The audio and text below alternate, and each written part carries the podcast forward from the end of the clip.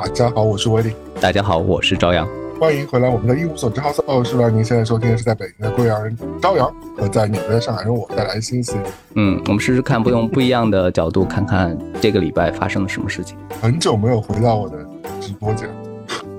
你现在，但是上次大家好评不断，就是有自然的声音，有鸟啊，有水池的声音，有狗狗跌入呃水里的声音，大家就是去猜想你当你们当时在对话的那个场景的注意力，以以至于你们说的内容，可能回头再听才知道说了什么。而且我发觉好像用 iPhone 裸录，感 觉效果还不错，比你用什么耳机啦什么乱七八糟要好。因为你记得上期是我跟露露在户外录嘛，再上期是我跟你，然后用 AirPods。对，那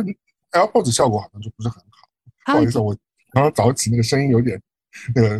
劈叉，有点气泡音是吗？AirPods 它是要通过一个蓝牙耳机的衰减，嗯，可能会有点影响。对，我觉得收音不是很好。对，他可能还是相信那种很直接物理的那种收音，或者是你听那个音乐的质感才会完全不一样。这个礼拜我发生一些事情也和这个有关，待会儿可以说的。好的，这个礼拜我真的已经是热死。这个礼拜应该不止你热吧？不止你热，在每个城市就是。很多大城市的人都感觉到这个热浪滔天，就是真的为什么啊？肉身感觉到温室效应，它不是一个时髦杂志里面说的可能的事情，而是每一秒发生在我们身上，就没有空调就活不下去了。我觉得热到有点可怕了，因为，嗯，上周我记得有一天我是中午好死不死要出个门，然后大概是十才十一点钟左右吧。我我踏出房门的时候，我踏出整个大楼的时候，我就回来了。嗯。我就没有走出去，我想说算了，这个事情 online 也能办，我就不去了。而且这个变化是每年都在递增的。我印象中去年还好哎，去年真的还好。对，前几年我自己这边夏天还秉持着老中医的理论，就是能不开空调我就不开空调，我扛一扛，我就用风扇，我就开通风，我就就是这样来熬一熬，看能不能过去，还是可以的，还是可以坚持下来。但今年的话就觉得不行了，这个空调一定得开。这个人是受不了，但是我不得不说，我不得不说，我经过对比，如果就是有时候晚上，比如说像六点之后、七点太阳下山之后，你在街上走，其实还是如果有微风的话，嗯，还是比你吹空调要舒服一点。是，我觉得我还是，我觉得这两个东西还是不太一样，因为我这两天待在空调房待了好几天，我就觉得其实蛮不舒服，嗓子会有一点问题，反正浑身就怪怪的，人体会觉得有点偏干。对我给大家说一下热到一个什么程度哦，我就拿前两天。举例子，因为我不是前两天去看了一个现场的演唱会嘛，我也不知道为什么疯掉去看现场，而而且而且那个演唱会是户外的场子，你也看到我给你发的视频和照片，嗯嗯，然后嗯，大概几千人的一个，其实也不是很很拥挤啊，我觉得其实也因为它是一个比较开放的场。然后呢，我因为我去的之前是特意买了 VIP 嘛，但那天很怪的是，他说 VIP 是在二楼，一般来说我们小时候 VIP 是最接近那个舞台的那个位置嘛，对吧？是可以跟巨星手拉手，就像你很像去拉梦龙的那个主唱的时候，因为梦龙主唱的时候，呃，梦梦龙主唱一直在脱光。但是那天的 VIP 是安排在二楼的，我们就觉得好怪哦，为什么 VIP 会把把你们放在二楼？然后等当演出开始之后，我们就觉得哦，原来是有道理。因为演出开始之后，随着人的越来越多和越来越拥挤，楼下就一直在有人晕过去，就是脱水可能或者是中暑之类的，就被抬走。然后整个演出大概中断了两次到三次吧，就是为了把人从人流当中给运出去，甚至有的那种大壮直接晕倒，然后还被保安扶上那种小推车给推走。会不会有一种可能，就是前几年大家因为疫情的关系，在室内就是和人群接触的那个面没有那么广，但最近慢慢恢复之后，大家就开始大规模的在户外做一些高强度的一些动作，然后就感觉这个。高温其实我的身体是扛不住的，因为这两年我都是在室内。我觉得是有点扛不住，我也不知道而且我经过了那个城市和乡村的对比，我觉得真的城市比乡村要热不止五度，体感可能要热十度左右。因为同样的时间和同样的感受来说，我在上周农场待的时候，我就觉得不会很热，就是哪怕是大太阳天，因为它可能树很多啊，然后。这个环境还是相对来说比较宜人的，所以同样的温度，你的感受其实体感是没有那么不舒服的。大城市它是有一个热岛效应，就是你走在那个楼与楼之间，那个空调散发的热气，还有那个水泥之间它的辐射，呃，也不是辐射，就是它之间的那种热量排挤，你都感受到传导那种感受，就比你看的天气预报还要高。就是为什么我们看它三十五度，但是为什么我觉得我是在一个四十多度的环境里面，就所以人就扛不住了。嗯，那你是怎么对抗的炎热？我就是早出晚归。就是在户外的时间，我给它尽量排在早上，或者是等太阳下山之后，我再出门。起立。那你还走路吗？还走路啊？哎，我有个命题，我想问你啊，就是因为我是很容易出汗的人，如果我知道我要一天待在外面的话，我可能就会带一个稍微大一点包，就会多带一件 T 恤这样。嗯。因为我知道可能就是你第一件 T 恤走着走着就会湿掉，因为纽约真的很诡异，比如说像地铁站里面是没有空调的。你在等地铁的这五分钟，可能就直接你就湿光，对，所以你你也不想说自己很尴尬嘛，到哪个地方去，什么胸前全部都是汗什么之类的，就是，所以我就会带。但像你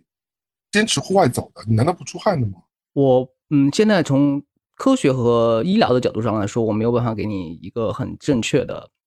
解释，我只能说我自己的感受，就是开始几年，我们就是说夏天这个范畴啊，开始几年我。走到一半，我全全身都会湿掉，然后我的 T 恤什么的可能都会要换一件，或者是另外再想办法。然后最近你会带吗？我会带，或者是公司里面、家里面就是公司里面再多准备几几件，然后你进去的时候直接换。然后最近这一两年，我出汗的那个范围变小了，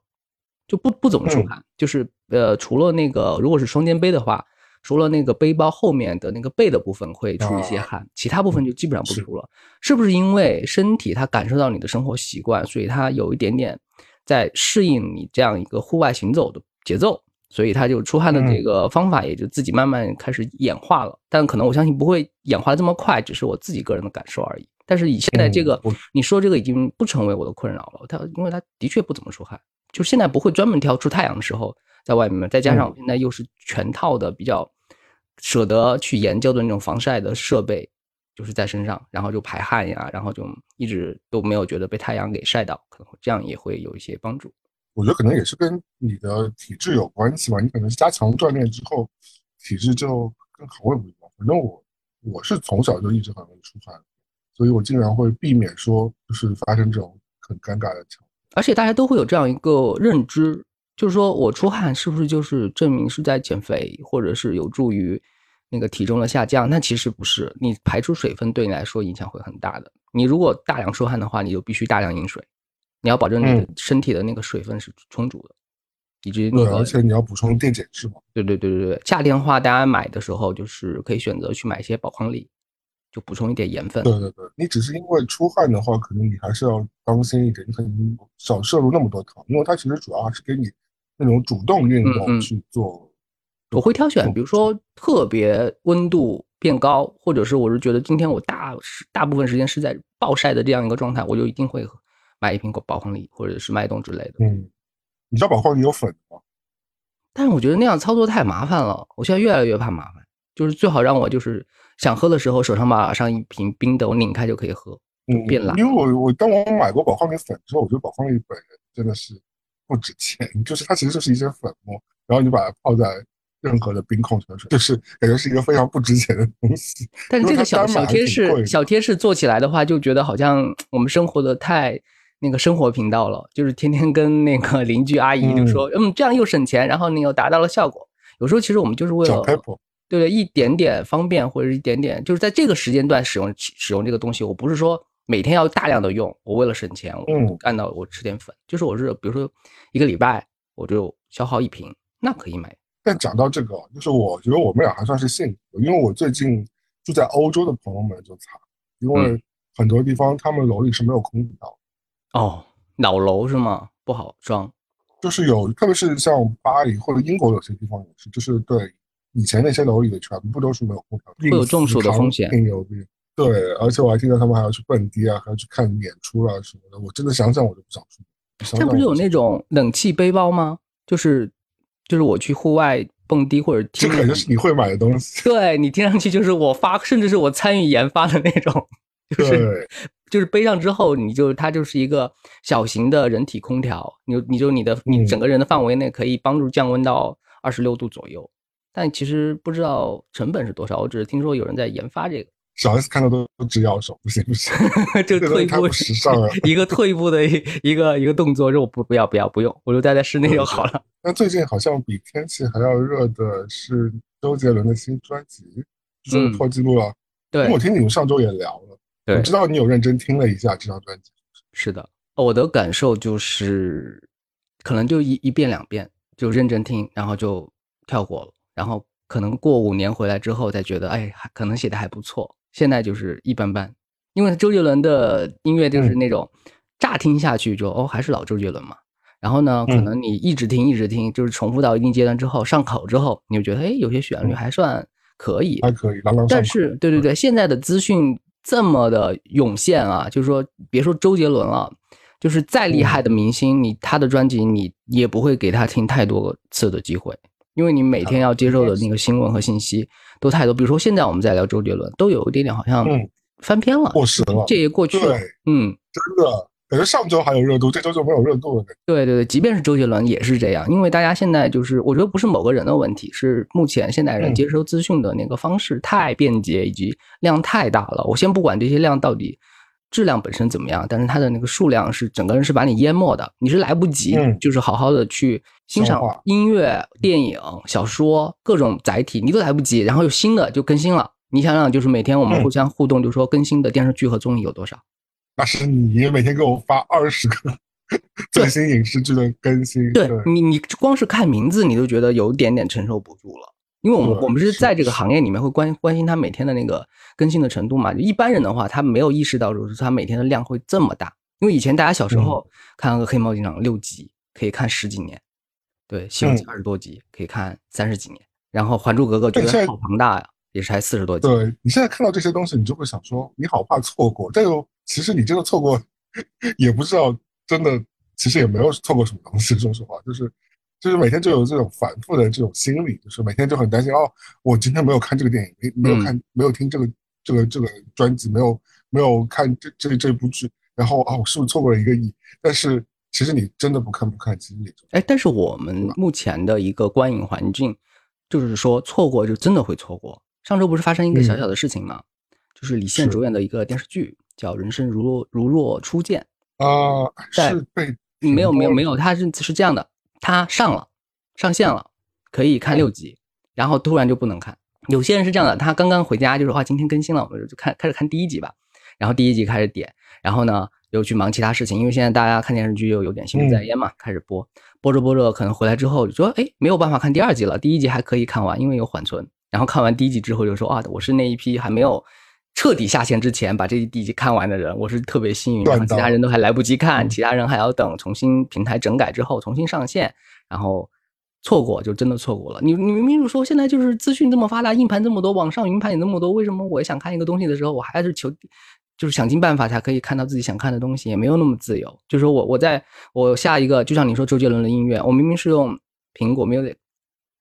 苹果音乐，我每个月还交五块十块的月费，为什么在苹果音乐里面听不到呢？因为腾讯买了版权，你必须再买再买一个 QQ 的会员，你才可以正式的听周杰伦的音乐。这是我们这个时候，因为全世界其他地区苹果的音乐都可以听周杰伦的，但是在我们对我们这个领域是要有 QQ 音乐你才可以听，就正式的正版渠道啊。我发觉我有个曼德拉效应，嗯，觉得好诡异，因为你知道我在就是呃 Apple Music 一上线的时候我就听了嘛。听了之后，我就发觉里面有一首是他跟呃五月天的阿信唱的一首歌，对吧？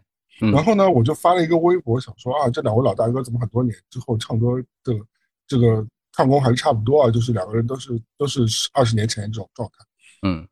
后来就有个网友留言说这首歌不是一首老歌，很久年很久之前的事情。然后我想说啊，是吗？我我怎么没有听到？我错过了吗？后来我去呃油管看这个 MV，我想起来就是一个。呃，一开始 MV 远景是一个什么钢琴，然后两个人就开始出现了嘛。然后我就我看过这 MV，然后我也听过这个歌，我怎么完全不记得了？我想说，是不是有一个音乐电视，那个女孩还给那个男孩买相机的那个故事啊？啊，好像是这个。对，我后面就没有看下去。反正就是，嗯，就是反正就是是一个我肯定是看过，而且以前也被大量讨论过的一个，嗯，是。而且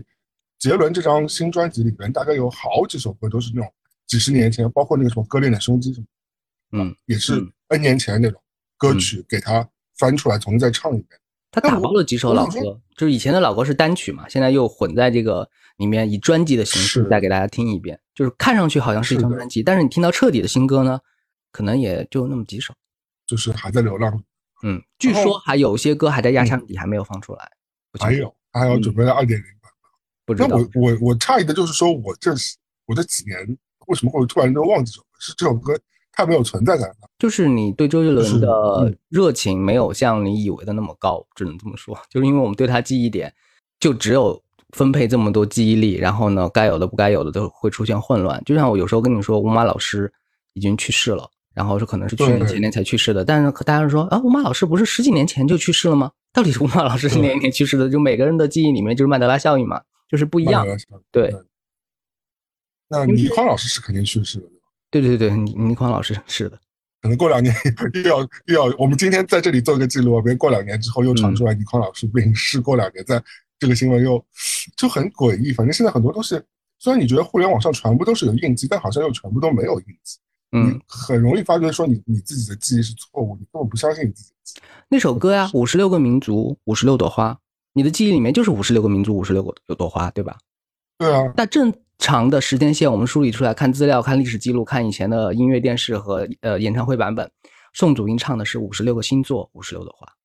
这真是假的？是不是很恍惚？你去搜一下这首歌的曼德拉效应，就是大家都记不住，说我从来没有印象中说。有谁唱过五十六个星座、五十六朵花？我的都是五十六个民族、五十六朵花，为什么要出来来一个星座词？但是大家回头去看那个什么春晚、音乐电视，明明都是星座，就像有人篡改了所有人的记忆时间线一样。以现在很多科幻题材写喜欢写的那个东西，可能以前就是五十六个民族，但是另外一个平行宇宙就把这段记忆给改成星座。真的假的？我我现在很震惊啊，对不对？就是曼德拉效应其实还挺多的。我真的现在汗毛都竖起来了。我想怎么？怎么可能不是五十六个民族五十六朵花吗？嗯，啊，天呐，那就也不要不要怪我们以后人也听不到原版东西。想看，现在很多歌词都被改掉了。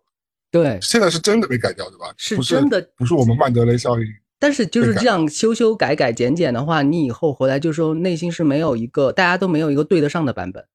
就是每个人都有一个他的历史观在，就是说我曾经想过我的世界是这样的，那另外一个人就觉得我看到的北京不是你看到的北京，我们北京是两个世界，我在北京是这样这样生活，然后你在北京看到的是另外一幅景象，就是每一年可能是同样是这一年，大家的生活经历都不一样。一无所知，好色。最近我找到一个新的习惯，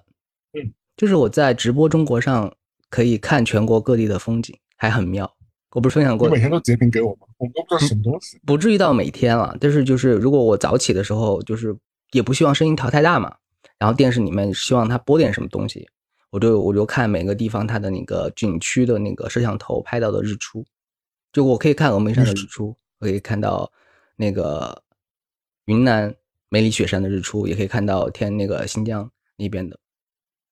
这是实时的吗？嗯。百分之九十是实时的，如果它没有信号的话，它会标清楚，就是说它这段视频是回放。有些你可以明确感觉到它是回放，因为时间点和那个天上的那个云的色泽是不一样的。但是就是如果是正常状态的话，确实是这个时间点该有的日出和海平面的样子。那你起床第一件事情是把电视机打开？没有，起床第一件事情上厕所呀。出来之后，然后收拾早餐呀，然后收拾一下的中间会把电视机打开。嗯，那还挺洋气的，因为 我小时候。把电视打开之后看什么 BBC 啊，或者看 CNN 这种，这种或者看早间新闻啊这种习惯。嗯，我一般早上是看不了这种大视频的，我早上只能听播客。我起来可能会用手机把音箱连上，然后把播客放，随便放一个播客，让它有点声音，让我自己可以醒过来。然后，我看不了。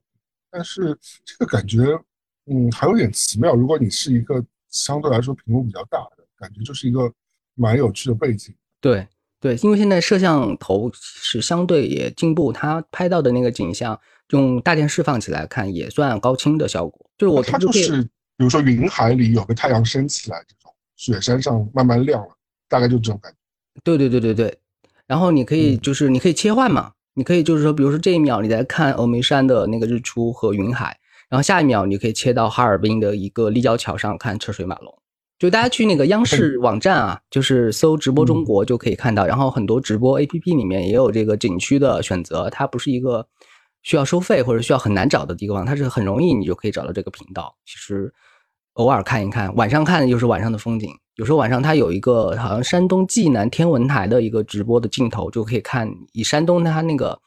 它不是那个望远镜的那个镜头，它就是直接差不多手机这样一个视角拍那个天空，都已经很清楚，那个也可以看到银河的样子。我知道这个最适合谁看，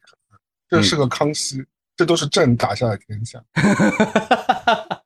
他不是月光骑士吗？就是看那个星云，然后改变历史啊。这个是可以，就是修身养性，或者是需要情绪安定下来的时候，你不用看特别吵的视频，或者是需要一个综艺，看别人的慢综艺，你不如做自己的一个慢直播的这样一个频道。其实这个这种频道存在已经很久了，你很容易就可以找到它，它也不难。但我觉得是有意义的了。我觉得这是一个挺好的一个通道，可以让大家有一些就是背景的东西可以看看，嗯，就是自己硬去找，因为。像我们，比如说像我在油管，有时候也会去找这种背景。那你可能这种自然的东西，而且直播的这个效应又给你一点点这个，就是说，是就那个风景是和你现在这个时间是同在的，虽然可能有点延时，但是就差不多是在这个时段你看到的天空和呃云是这个样子。但我前几天又发现一个特别妙的景象，就是峨眉山的那个镜头啊。就是上一秒可能是有猴子，上一秒是很很漂亮，我截图给你看，你觉得像修仙的那种感觉一样，就是风景啊，山山水水啊，然后就有点，虽然它不是最高清的镜头，不是单反的那种效果，但你也感觉到那个天地之美。然后，过了某一天某个时段，那个镜头好像被猴子给挪动了，可能那个角度不是经常有人上去，那个镜头就偏离了，就是开始就是照到的地方就不是我们看到日出的那个视角。就是一个很破旧的建筑物的一个工地的视角，怎么那么诡异？但就没有人在管可能还没有人检修到，只是我发现了这个变化。然后你又看到，就是说，就是人看天地的角度，这一秒你是这样一个范围，特别的宏伟，特别的美景。然后只要你稍稍偏离三十度或者是六十度，你看到的就是。人间的样子，就是可能有你日常经常会看到那些城市的现代的那种建筑物的那种遗骸和垃圾什么的，就是有点不堪入目，和刚刚的那个云海比起来，但他们又是同时存在在一个空间里面的，是通过这个摄像头就是表现给你看，就镜头偏一偏又看到了 摄影棚其他的，是对我们经就是经常去很多景区都会有这种变化嘛，就是我。那个手机取景，就是把那个就不堪入目的那个截掉，然后给你拍的都是特别好看的天空和风景，然后就发到朋友圈里面，大家说哇好美啊，旅游真好。但是我真人本人在本地，只要稍微稍稍的转个身一百八十度看另外一个地方，啊，是其实是另外一个体验，是趣味。往往就是说，嗯嗯，那个景点本身，比如说那块石头或者那棵松树是蛮美的，对，然后转了到旁边。就有一些什么小卖部啦，很丑。对对对对，康师傅的冰冰红茶的那个用掉的一次性的水水瓶啊，又是放在地上没有人捡。对，人生有很多角度和面。你这个你都能给我讲出人生大道理来，你真的是很 很很很适合写专栏文章，就是要给你收个尾。重哎，你你真的很爱教导，很油腻。告诉我人生大道理。我们说点不油腻的事情。嗯，那不是我我那我们接下来一个多小时就是我们要强剧透了，就是请最近不想被剧透的。听众朋友们这可以走了。我相信，就是比如说一直听我们节目的人，他们应该有这样一个就是自觉或者是预感了。就是我们之前已经剧透过无数的作品，而且剧透的可能就是比那个创作者告诉你的还要多。嗯，所以大家已经有心理准备，甚至我相信有些人已经被训练成我不在乎，我就是要听听你们额外在结局之外能够再告诉我一些什么其他东西。嗯。而且其实大多数时候你可能也没有时间去看这片，所以你听听我们在吐槽，我觉得其实也对，是可以。体验是不一样的，体验载体是不一样的。我告诉大家，同样一个故事，你哪怕你知道了结局，你知道了人物关系，你知道我们告诉你的所有感受，和你自己亲自去看这个作品的体验是完全不同的。不要因为这个故事就被，因为经典的故事可能就是那几十种，已经被几千年的讲述者和拍摄电影的人拍过很多次了。但是很多人反反复复去看的话。他的感受和体验和认知都不一样，所以真的剧透没有像以前网络上形容的那么不堪入目和不行。嗯，可以剧透的。而且因为这也跟你看这部剧的时间、地点、心情啊，各种屏幕大小，就屏幕大小就是一个很重要的区别了。对，你自己就是一个亲身体验它那个区别的人。对，就是我昨天又看了一部 IMAX 的新片，嗯，叫做。No，这部你没你没看吧？因为是好像是周四新上的嘛，是啊，没办法单强啊。我没有这个条件。因为这部国就算是可以的话，国内好像应该不会进，因为它是一部超现实题材的，嗯嗯所以嗯，岛，国内院线应该是不会引，所以我昨天就去看了一下，因为这个片子的叫 Nope，英文名叫 NOPE 嘛，就是没不，我反正是半年前还是半年多前就看到预告，因为嗯皮特乔尔是之前拍过很多呃口碑蛮好的小成本的那个惊悚片和恐怖片的一个喜剧人嘛，对吧？对对对，中文黑有些人没有被官方认证，但是被翻译成叫“不”，就是一个字“不”，然后一个惊叹号。对他就是不的意思。嗯然后他以前拍过嗯逃出绝命镇，对吧？对，还有那个我们我们对。手牵手。然后他自己最有名的还是他的黑人兄弟的爆笑系列，嗯他跟另外一位他的好搭档一起做的那个喜剧的一个系列。所以嗯他转型成为导演之后，我觉得嗯还是蛮厉害的。说实话，因为这部电影我首先讲一个观感，我觉得很多人说好像没有以前那两部那么好看，但我觉得是不一样的嗯题材和风格，因为这部是涉及到有一些外星题材的一些风格的一些迷之事物，它不是像之前那两部都是有点种族呃有人为的一那个，些恐惊悚对对对，有阴谋论在里边。嗯是的。那这部就是实际上就直接一个超自然的一个，它是克苏鲁形式的？吗？嗯，有一点点，但不会像克苏鲁那么诡谲。嗯就是它还是相对来说，我觉得除了有一一点点一两个血腥的镜头之外，整体来说观感是没有什么太让人不舒服的。我觉得正常的，如果就不像我们等下要聊的那部《咒》那种片子，或者是之前那些台湾拍的那些就是血浆片啊，或者是恐怖片那么吓人，它其实就是还好。而且我觉得这次，因为它用的是 IMAX 的摄影机拍的嘛，整体就是真的蛮适合在 IMAX 的剧院去观影。它整个给你的营造这个氛围非常好，就是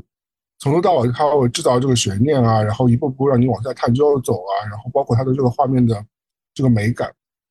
嗯虽然它它不是发生在一个特别壮美的地方，它就是一个农场，一个呃加州一个养马的一个农场，可能也是沙漠啊、这种地貌为主，但整体上你在天空啊、云啊，或者是在这些呃铺垫的情情况之下，就是整个大荧幕给你的感官还是挺好的，包括到最后整个结局去营造，我觉得其实是一个蛮适合在大荧幕观看的电影，而且我觉得小荧幕，如果你最后我们如果接下来有资源的话，我觉得肯定会大打折扣，很多人肯定会骂说这个电影很无聊，但是你已经预感到这样一个评论了，因为嗯你遇到了很多案例和电影都遭到这样的一个点评，就是没有看过 IMAX 和电影院的人，然后对电影觉得不是他们想看的东西。嗯，我觉得这个其实我自己肯定也会有，因为我也不是所有电影都可能一定会在院线看。那嗯我觉得我相信我自己对小在小荧荧幕上看一些片子的时候，我就会有一些自己的抵抗和自己的所谓为他对他扣分。我觉得有一部我前我我在看那个 Nope 的时候想起来，我想说我以前对他不太公平的就是驾驶我的车。嗯，对那部电影，我不是说我我说整个你三个小时看得很累非常无聊嘛，对对你看得很累。我七七八八看了好多好多段，我分了好几天把它看完。嗯然后故事我就觉得就那样，但我想说，会不会我今天如果把我塞在一个电影院，我在看这部电影的时候，我的感官又会不一样？嗯，你你你能设想到这个东西？有这个概念，这个你应该也是在家里看的吧，对吧？对对对，你当时你有没有想过这个问题？就是在家里边儿，你的耐心会得到极大的挑战，因为家里面的诱惑实在太太太多了。包括你站起来去冰箱里面拿个可乐，或者你突然想上厕所，或者你突然就是想做别的事情就被打扰了。一旦人被打扰，你会觉得这个故事对你的那个粘着度就没有，因为电影电影院是把你摁在那边，即便你可能手上有手机，但是你还是整个目光所及就是电影在给你展现的那个世界。是的，就你是一个沉浸式的观影，跟你嗯在家里还是不太一样，特别是像这种有氛围营造感非常强的电影。呃我插一句啊，我插一句，就是目前嗯我们国内正在上映的《外太空的莫扎特》，就是陈思诚导演的，也是号称全程用 IMAX 摄影机拍的。但即便我们收到这样的信息之后，内心也没有想去电影院看的冲动。就是那个侏儒熊猫是吗？那个是外星人，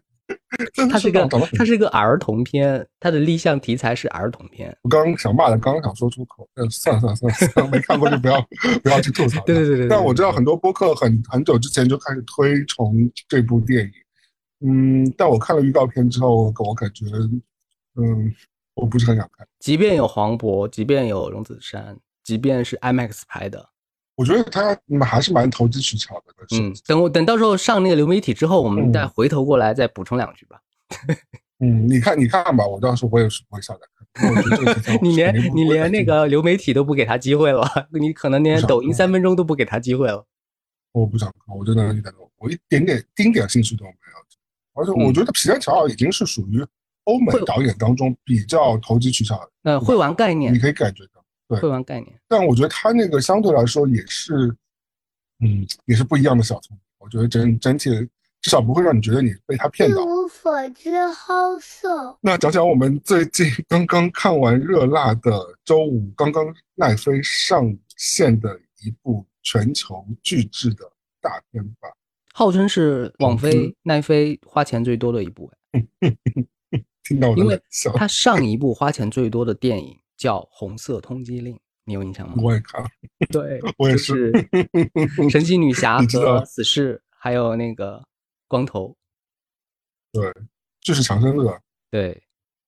嗯，两个电影其实很像两个电影像不像？就是以卡斯来看啊，我觉得《灰影人》肯定是我更喜欢卡斯，因为是嗯呃高斯林和和美队演的嘛，还有那个呃叫什么呃那个男啊那个女生叫什么？是呃哎大本的前女友是吧？就是零零零零七里边演帮女郎的那个那个小妹，还挺挺美的。哦，然后啊，包括里面有很多客串，包括演过那个《Narcos》毒枭的里面那种大毒枭的那个人也客串，反正嗯，里面挺多客串的角色。他就把所有的这种时髦元素都塞在一起。我因为这一部《灰影人》他也是罗素兄弟导的嘛，罗素兄弟就是复联的那个指定的好，就之前我们看漫威的好多电影的导演，罗素兄弟。不能用洗钱这种词来形容，他们还是给你拍了一个故事，但是给你整体的感官呢，就觉得它不算电影，以至于现在观众在，我就是说我认识的观众啊，不能代表所有观众，我认识的嗯观众，他们会把电影现在分为，比如说我们说中国电影，或者是日本电影、韩国电影、美国电影、网飞电影，网飞出的电影作为一个类别。网飞它就是网飞拍的东西，它不是算美国电影，也不算法国电影，它是网飞电影，就是一看到是网飞出品的，哪怕是他请的人是我们以前公认过的很好的角色，演技很佳，对然后呢，它是网飞电影，这个感觉在这里面演技这个佳的只有高斯林，就是其他人都属于不是演技派。但这个感受在前几年其实还没有那么严重。前几年，比如说还有《二男人》之类的这种比较严肃的嗯三个小时的这种电影，像一个作品一样呈现在你的面前，可能可能也是和导演有关系啊。我觉得广飞也是分两级的，它也是有这种文文艺片的这种，或者是这种拿奖影片的这种这种投资的取向的，只是说，只是说像这种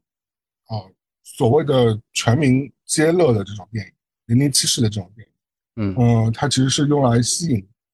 大众的眼光的。很多就是我为什么说它商业角对，我为什么说我觉得它涉嫌可能有洗钱这个动作，就是因为像这种类型的影片，包括之前的红色那个红追杀令色通缉令，嗯，还有红色通缉令，你会发觉有很多大可不必的东西在里面，因为这个这些东西拿掉和放在里面，唯一的差别就是看上去好像投资大了一点，但这个大和不大也是在制片人的控制的，就是你其实也讲不出来这个这里面到底是花了多少钱，或者怎么花这些钱，到底要不要花这些钱，你是。就是你就会打一个问号，虽然我没有那么专业啊，但是我自己就会打一个包，包括就是说，这个这种片子全球取景到底有有这个必要？就那么这么多剧组拉到那么多地方去，而且这些景所谓的意义的，包括最我觉得这部《灰影人》很明显就是很多景是没有意义的，就是嗯你说我今天拉到布拉格去拍也好，我拉到维也纳去拍也好，我或者我放在呃 L A 的某个棚里拍也好，对我来说其实是一样的。嗯没有说这个景对于整个剧集的整体剧情推动有多么多么多么巨大的作用。它唯一的作用就是说，啊，我今天把这个 crew 整体带到这个地方去拍了一场这个景，哦，大概是这样说意思，就是他可以完全可以买素材，买点素材拼过去就说，你就可以你看省钱完了对吧？你你应该知道它里边转了很多所谓的国家嘛，它有字幕会给你溜出来说那个格式都让我觉得这个就是一个拼凑出来的商业决策，它不是一个对呃电影故事爱好者或者专业的作者写出来的东西。这种片子啊，按那按照曼达洛人的拍法就可以了。曼达洛人就是那个演员站在中间，然后他有一个环绕着他的那个一个很多高清的那种显示屏，然后虚拟出一个星球的环境，然后他在这里面拍新的蝙蝠侠也是这么拍的，基本上都是在室内拍的，所以你看到是一个城市，但他通过这样一个高清棚拍的方式给你呈现出这样一个城市的特色，然后这样又控制了成本，然后大家感官呢又还可以，还是大片的感觉，你不用真的就是兴师动众去这么花这么多，而并且并且演员的片酬也要给这么多，所以你才会花这么多钱。但是最后给呈现在我们面前的是一个很塑料的故事，因为这个故事真的，对我觉得我们俩都不用剧透，就是你看以前看过所有的什么这电影这个故事啊，毫无新意，类型就是那种嗯 AI 写出来的，就是可能他学习了一千就是一百部零零七或者是几十几部碟中谍，然后呢拼凑出这样一个嗯剧本，然后给大家呈现。就他们对说我们看不出，而且毫无反转，对看不出人的味道看不出人的味道。更近似于什么？它是有是一集花了钱的王牌对王牌。你看过《王牌对嗯王牌》这个综艺吧？就是它有几我段时间是对，看过一两集，很喜欢蹭老 IP 嘛，比如说我把黄日嗯华请过来给大家做一期那个《天龙八部》白娘子传的对，然后嗯《神雕侠侣》啊这种，然后那个李若彤请过来，然后穿上以前的白衣服。其实我的背景做的也不怎么用心，只是看起来新崭崭的而已。但里面的那些道具啊、桌子啊，都是从义乌甚至是租过来的，然后给你。但是《王牌对王牌》也是目前国内综艺成本相当相当高的一档综艺了，因为他请明星的钱，他做道具的钱，他还场还原场景的钱都很贵。嗯，但它就是网拍对网拍，它是综艺，它就是说，嗯就是已经是打折，就是要掏空你情怀的那一部分，做的一个大家嬉笑怒骂的一个一场周末的欢乐时光。它不是，它甚至不会说我是一个故事，我是一场电影，它不用，它不会用电影来形容，它就是综艺。然后网飞这个就会很给大家这种感觉，并且今天我看到一篇长文，但是我没有细看啊，大概是有人揣测，是因为嗯网飞其中一个内容部的画事人走了之后产生了一些变化，这个变化也导致网飞嗯可能在估值上有一些不如以前。下就说降，对对他说这个变化就是在那个人最后做了一个作品《时候一骑兵》，哦，那个时候从算是卖的，而且对那个至少还有点新意，我觉得。对对对，你想《后羿骑兵》爱尔兰人以前就是网飞的电影，还要去戛纳去拿奖，有那个玉子什么的，都是以对去戛纳去拿奖的。就是那个时候你会觉得网飞网飞是尊重电影这个东西的，但现在你看，一些品质可言。对花钱的东西就还有那些青春偶像剧，反反复复拍了好多遍，然后只只超乎西班牙拍了一版，韩国再拍一版，然后可能韩国的鱿鱼游戏哎大爆了之后，可能我西班牙再拍一版，然后给你做，他就是这样，就是翻白眼，全都是一个公式，就是打通了之后啊，我给它复制成嗯呃八十个版本。比如说，它也有一个印度版的一个《欲望都市》的这样一个，就四个女孩在一起，也有一个洛杉矶版的一个四十岁的一个呃和他的女性朋友们好友的都市故事，都有这些。但这些你就觉得看多了之后，就说哦，《欲望都市》是创新，但是你后来就找一帮人再拍一个什么孟加拉的《欲望都市》，你觉得哎，怎么又来了？因为我们所知道，这些主演虽然是 A 咖，但是是 A 咖当中的尾声班啊，他不是那种最一线的大咖，不像那种什么呃马特戴蒙啊，或者是本阿弗莱克啊这种，或者是呃阿汤哥啊这种是超一线的嘛。他们高司令和美队高司令是要看导演看导演。如果他拍嗯那个就是二零四九这种片子，可能大家会觉得会尊重他一点点。对对对对对，就是他，但他也他也不是那种顶尖一线，我相信片酬肯定没有像那种顶尖一线拿那么高。嗯，嗯它整体投资，所以看上去说就是花在置景上，或者是这块这种这种那个出差上面，但是这些出差所有东西都是啊，我就觉得啊没必要，没必要。我觉得我们两个想表达的事情就是说，如果这个项目给我们两个做，我们可以大概省掉一个亿，就是成出成本上来说，一个对亿可能都已经是我们比较保守的。对我们省掉一个亿，然后交出来的质感和故事可能也是这样的，但但是我们可以少嗯花一个亿。而且我们可能不允许自己到二零二二年还在抢 U 盘，跟你说，明对不对后年？你说对不对？二零二二年还在抢 U 盘，到底是怎么了？就是不那要再抢 U 就证盘，明这个？剧本的模板可能是一个导演在九一九九几年写的，然后抄来抄去，升级来升级去，就是那个模板就一直没变过，就是可能以前的那个台词还不是 U 盘，是磁盘，就是那个剧本是一九八几年写的，现在我我把它改成了 U 盘，哎，证明我这个编剧做了点工作，我要收几百万的那个稿酬。赵阳老师，这个片子如果在九十年代我们看到，我们真的觉得可能是挺好的，惊为天人。但在二零二二年还看到这样桥段，还在还在那个 C C I A 反目，还在杀以前那些所谓的呃，就是不在记录上面的特工啊，还在抢一个小小的 U 盘，嗯，我真的是整体翻白眼我。们两个虽然说归这么说，接下来网飞出了一些片子，我们还是会看。我是抱着做研究的心态看，我对对对，就只是不会认真看，不会认真看。但如嗯果是其他的电影，就是他的班底啊、团队是我们认为它是个作品的话，我们就会很认真看，就不会两倍速啊，嗯也不会就是做其他事情，我们会坐下来当一个电影在看。所以我，我觉得就是，如果对于普通大家来说啊，就是看是可以看的这部《灰影》，就是你说它分数多差也差不到哪去，反正就是四五分的样子吧。反正我觉得啊，十分给四五分样子，就是虽然是个不及格，但我觉得是还是能看得下去的。就是你没有那么大的，你可以不吐槽那些要吐槽的东西啊。嗯，但我觉得这这盘棋感觉是他的资本在下的一个东西，就是很多东西是跟我们观影的人是没有什么关系的。这个电影不会在影史上留下什么。但是其实这会不会我们真的搞错了它的载体的场景感？虽然看到主演就是当一个电影在看了，但是对于嗯真正在使用它的人的话，他可能这部电影只是一场派对的花俏的彩色背景，就是我们去，不对，我们去朋友家做客吃饭吃火锅，就是瞟一眼，然后哎很热闹啊，风景很好啊，然后全国全世界各地啊，然后也有明星的脸，有时候可能还那不也是在砸车子吗？那那跟你看以前零零七有什么区别？我放零零七全部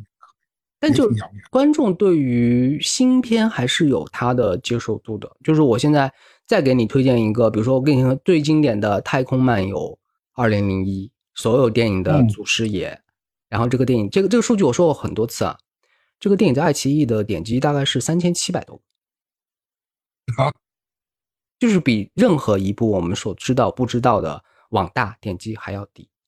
它是全片哦，就所有人都知道它的名气有多高，所有人知道它是一个宗师级的级别，但是认真点进去看的不到四千人。你现在看不到这个数据了，现在这个视频平台已经把观观影数都屏蔽了，就变成热度。但是你就去就算去看它的热度，也比我们看到很多国产电影和国产电视剧要低得多得多。它甚至不如一个 B 站的网红给大家随便主做一个的 Vlog 的一个点击量，但是它是《太空漫游二零零一》。就说我不能，就是说你再看一些经典的老片子啊，那些老片子很多内容就是你都是比现代要丰富很多，现代小朋友不会去看。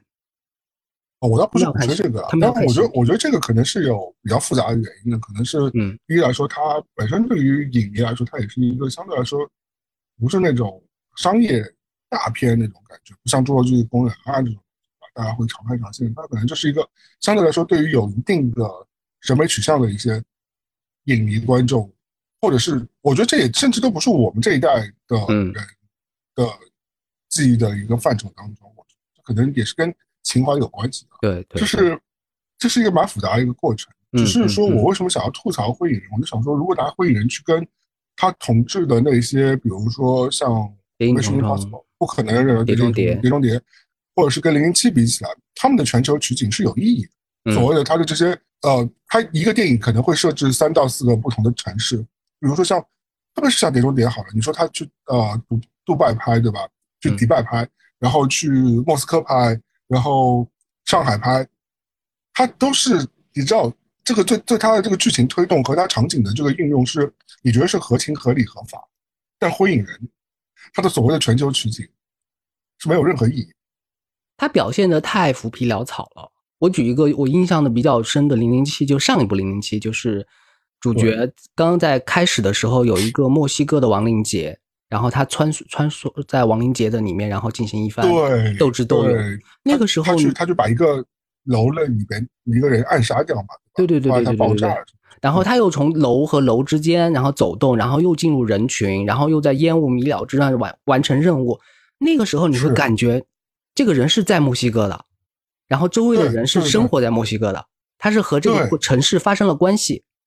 互动灰人给我一个什么感觉呢？他给你展现了一个明信片的城市，然后还有一个大远景啊，或者是一个无人机拍的一个大夜景啊，说啊，告诉你这个就是曼谷，对，我特别洋气。然后曼谷的那些街道你看不到的，那个颗粒度啊什么的，你都感受不到它在曼谷。它高老师，你说曼谷那场景假不假？你说 你说它棚拍，我我觉得一点都就完全都可以棚拍的，他没有任何跟曼谷有关系的。跟我印象中嘛，我们你说这个是上海对对对都可以，我们不要抨击棚拍，因为今年有我不另外一个抨击棚拍，不我是说他今今年不能。他不能这么糊弄。对，我是觉得他这个有点没有诚意，就跟那个外太空的叉叉叉差不多，就是你知道，就是 给人就是个诈骗集团，就是你要么就不要标榜这些东西，我觉得是是 it's 是 fine，就是你让我看一个澎拍电影，我我愿意，我 OK 啊，你不要去那个今年那个你你看过那个就是子弹屋，就是苹果今年出的那个韩，就是韩国导韩国裔导演拍的一个子弹屋时间的那个电视剧，那个有二三分之一的场景是表现在日本一九八九年的时代的东西，但是因为疫情的原因，所有人都没有去到日本，是在美国找了一个场景。把那个日本的所有的嗯街头、街道时候都拍的，但是你看它的那个道具的呈现，它和这个城市发生的关系，它呈现了一九八九年年代的那些细节，你会觉得它是嗯讲一个在东京的故事，他们人没有在东京。即便我们不说那么至少还原了。对对，我们不说不说这么投资这么大的吧，你像《老友记》，《老友记》它不是在纽约拍的，它讲了一个纽约的故事，它讲了十几年，它所有人都是在嗯。洛杉矶的一个棚里边搭出来的棚，嗯，那个你都可以看见那个街道上面有那个那个灯打下来，它其实你都知道它是室内的了，但是你就相信这四个人就是生活在纽约的四个人，他的故事和人物的细节，他真诚，他的每一集的编剧写进去就觉得这是纽约的故事。主要人家也没跟你说我是在纽约实景拍的，人家就跟你说我是棚拍的，人家没有没有标榜说我们是花了很多钱在纽约公寓什么拍的呀，这对他就是属于花了钱，大家不买单了，他没有做到位，就不是一帮做内容的人在拍这个电影，可能就是对，而且你而且你如果你知道这这两笔钱的花法是不一样的，你真的拿到嗯。时、整个一个大的 crew 那么多演员，那么要办签证啊，要要那个叫什么呃疫情啊什么的，要拉到一个场景，不同的城市去转换拍，和你同拍的这个成本是差非常，所以我觉得他又他又一直在标榜说自己在花很多钱，所以我会觉得这个电影，嗯嗯，大家自己去体会一下吧，我就反正就是让我觉得不太实诚。但我们可以再强调一下，网飞它每年会出很多电影，就是每个电影它呈现的质感和故事的质量，呃，都不太同，不太相同。所以我们有时候在说网飞你不电影的时候标榜就没事嘛，对对吧？嗯你不你不标榜就不会有什么问题嘛，因为他真的就把投资第一这件事情作为一个卖点在那嗯拱，就拱了之后，你当然就变成一个槽点了，对吧？那因为今年网飞的股价导致于它很多都是显得自己像一家金融公司。我再给你强调数据，我给你再给你强调那个就是新新订阅户，我再给你强调我每个月每个季度的营收，我给你强调一个就是说我到底负债，我的我的经营模式是不是最先进的，是不是全球的视频都是要以我为标榜，但是我从来都没有强调说我呈现的这个故事到底是不是一个好故事。所有的手段，包括《怪奇物语》，它给你播放的这个时间上的安排，都感觉是一家商业公司、一个金融公司在给你操作的，不是一个媒体公司在给你呈现。比如说，你《怪奇物语》前几集，你看到第七集的时候，哇，胃口吊起来，就觉得它大结局最后那两个小时肯定是精彩绝伦，就是已经给我这么高的高潮了，我还要再来个大高潮，没有，非常的拖沓冗长，然后就给你画一个句号。它是它是商商业操作成一个一个大结局给你看，但它并不是一个讲故事的节奏。就你那么一讲，我又会觉得说他，因为他怪奇物语也标榜自己投了很多钱，对，当然它要还原那个时代嘛。可是我觉得怪奇物语这个钱也没有实打实最终画进去，因为他所谓这些特效啊，或者是所谓这些有的没的，跟他现在拿出来这个投资的这个钱比起来的话，我觉得是还是差一点有落。差的，嗯，嗯啊，，并且我你也说了，嗯，对对，这第四季它其实是强行哦扩展了很多对，所谓的就没有意义的剧情，多写了一些然后边边角角，拖沓了嘛。对，所以哎，反正我我是我是觉得哦，那可能就是因为网飞这两年的运营出现了一些问题，所以他在你知道商业操作上去让别人以为他们花掉那么多钱，其实他们他们可以做一些资本的运作之类的。我这是我这是我的一非常阴暗的一些呃猜测啊，但但我个人啊，一个嗯。看了那么多电影的一个一个角色，比如说，呃，今天你真的，因为我们有对标其他电影的这个一个尺尺码的嘛，你看到比如别的电影投资的，比如说三个亿啊、五个亿，你可以看到它实打实，你会觉得哦，这个钱感觉是真的花掉了。就是，但这两部《怪奇物语》啊，或或者是《火影人》，号称投了那么多钱，但你就觉得这个钱，哎，我看不懂。那你照理说，站在投资方的角度上来说了，就说他对回报率觉得他这个投资的。嗯，就是有点有点诡异的，他值得推敲，没花那么多钱。你想想看，那个鱿鱼游戏，他没投那么多钱，不也达到了这个效果吗？对对，鱿鱼游戏，但是呃，对，所以我们再给大家强调一下一个概念啊，网飞它是一个播出的流媒体公司，它有一些剧集是自己主导投资的，有些剧集其实是和陈志方有关系的，而陈志方可能它又是一个独立的电影的制片公司。以至于我们看到很多标榜或者它的海报上写的是有网飞的标记，但是它的公司和制作的团队都是很多不同的团队，就全世界各地都不同。比如说，呃，英国的《王冠》，其实现在大家都知道是网飞出的嘛，但它是一家英国的城市公司在做，所以我们看《王冠》的时候是有英剧的那个质感和那个故事节奏氛围的。然后我们看到其他的作品也有它。自己那个制作公司的特色，然后他由于和网飞合作，或者是被网飞爸爸包了之后呢，才会打上网飞的标志。嗯，作品和作品之间还是有区别的。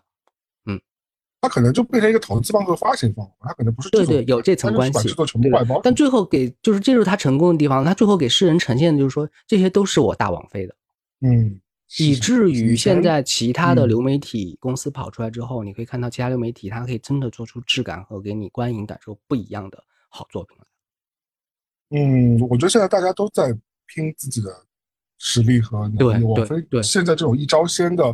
方式有一点滞后，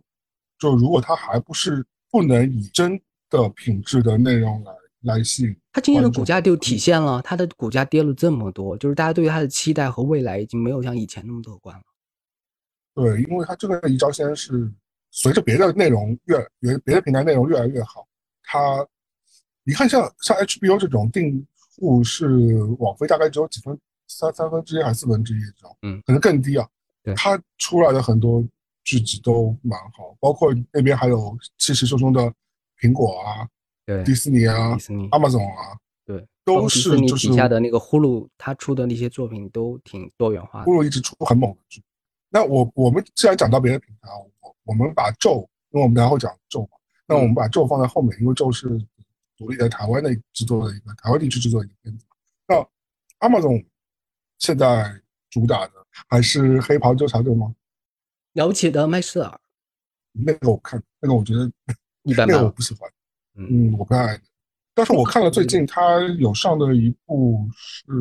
呃 Chris Pratt 演《最终名单》。哦，对，那个是，但那个也是一个类型，就是。嗯，对，强调类型，强调画面感，但是就是大概是七十分左右。你看完之后不会骂他，你会觉得该看到的都看到了，但是没有额外的惊喜。我觉得还行吧，但其实公共电视台拍很多这种爱国题材，就美国爱国题材，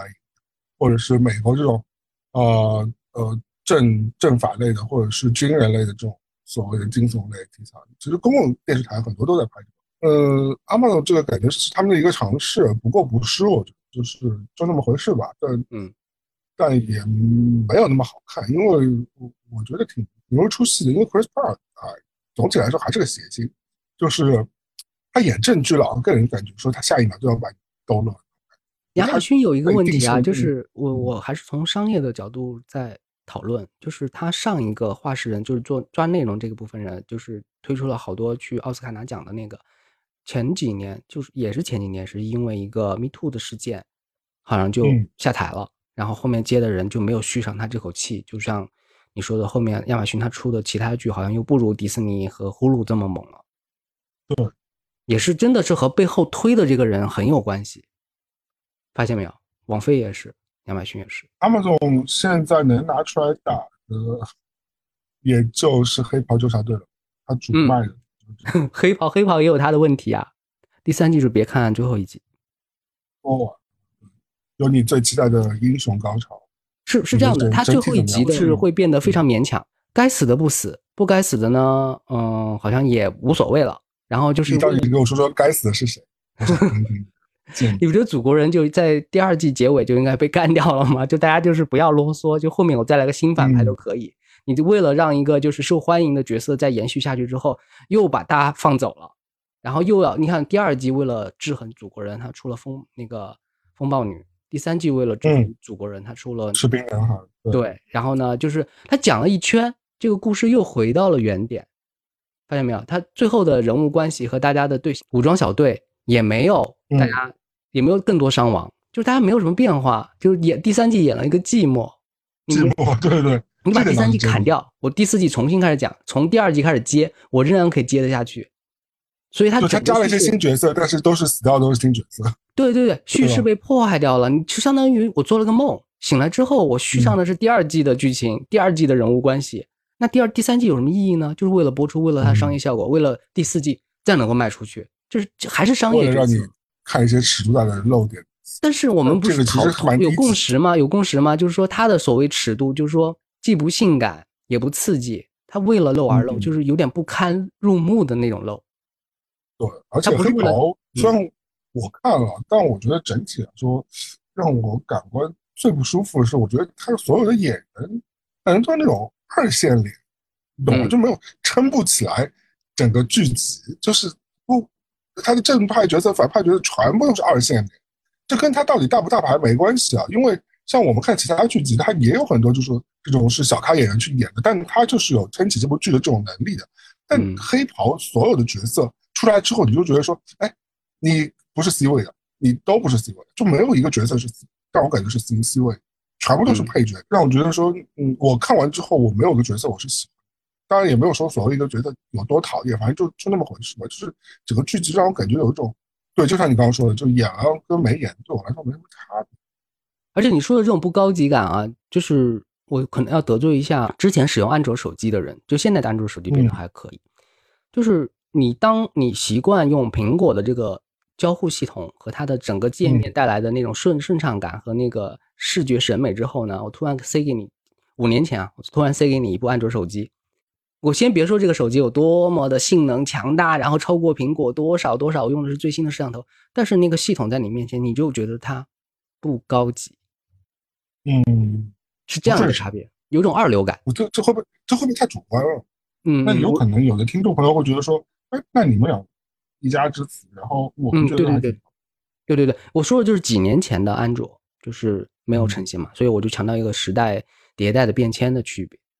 就是因为确实，这位听众朋友们，我们就是那么主观。对 对对对，视觉习惯就是很主观的。对，如果跟跟怪奇比，你会看怪奇？我会看怪奇。怪奇它有我的可能更好看。怪奇它有我的时代记忆，可能这是有点就是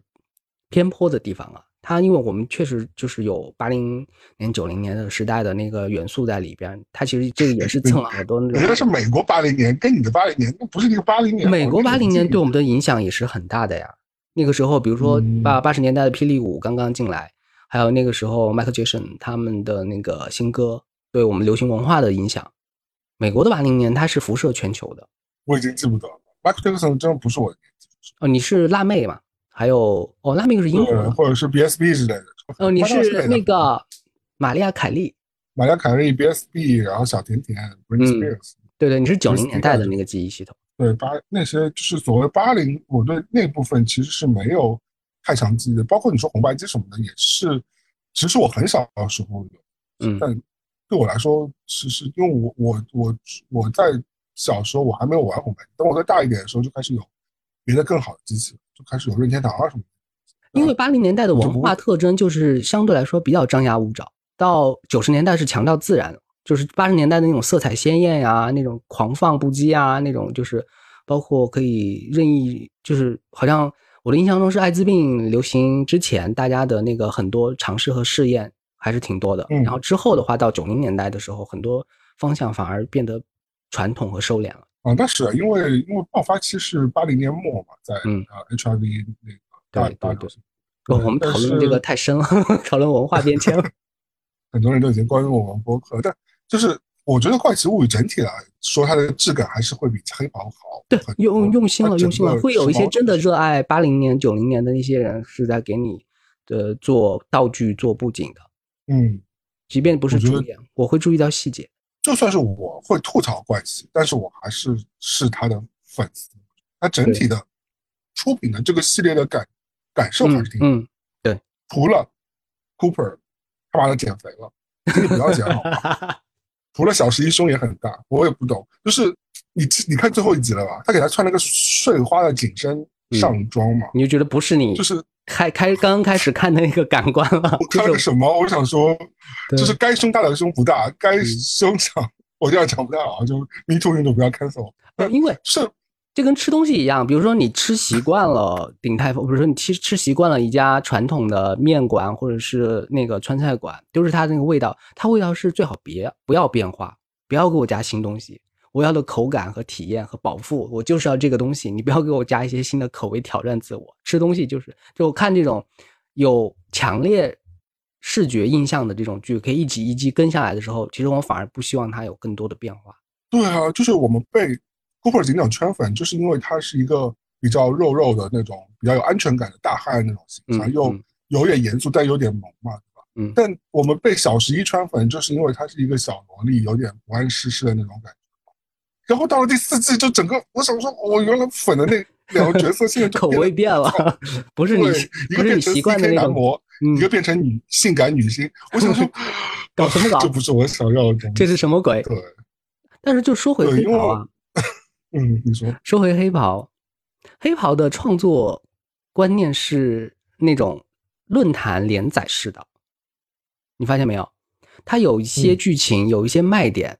是要么是对标漫威，我就要讽刺漫威的那种英雄主义，我就是要就是嗯汪漫威在吹倒这个，我就要反着来，就是他们背后特别多肮脏的事情，我就要这么写，点对点的写，我不会我不会顾及这个故事好不好看不好看，我只要把这个讽刺点做到极致，然后达到社交媒体的讨论热度，我的写作就成功了。然后这个这样，但这样的写作是破坏整个故事的观感的。有点太刻意了？他是为了标题党，就是说今天我就是要讽刺大英雄，今天我就要讽刺就是爱国主义，今天我就要谁谁谁。他是为了一个命题，然后把后面的那些东西往这方偏，然后他的那些就让就让剧情走向失去控制了，就为了各种碎片化的，呃，他的好多剧情和截图，他是为截图而拍的，发现没有？他有些刺激点还有，为一些所谓的话题，所谓的，而且这些话题对我和你来说，我们两个老色批来说，就是这都无所谓，根本不 care。你看我们俩都不讨论这个东西，如果如果真的对吧？如果我们两个老色皮真的感兴趣的东西，我们俩真的会私底下就是聊一些脏脏的东西，但我们俩根本不想讨论这些东西。你看我们俩都没有私下过讨论过黑袍纠察队，就觉得，哎，看完就这样吧，就什么东西黄黄金山的我们没看过，对，就就这样吧，就也没有超过我们的想象力。因为我们要稍微提一下他背后的那个团队啊，他是烂仔帮的人做的片子嘛。那个烂仔帮就是那个塞斯罗根，塞斯罗根就是和呃那个啊弗弗那个我不是很喜欢，就是跟弗兰兰嘛，对吧？对对弗兰兰他们以前拍的一些很很很摆烂的那种片子，又黄又爆，还有一个动画片，呃叫什么什么派对，香肠派对，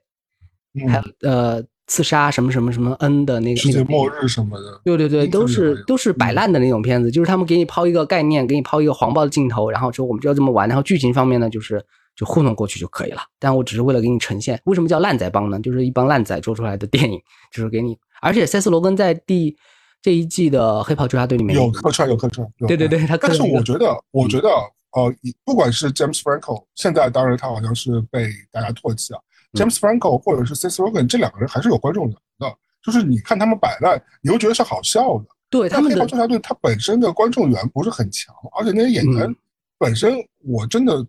虽然单拿出来可能也是所所谓的帅哥，但在剧集当中我也不知道是打光还是很多原因，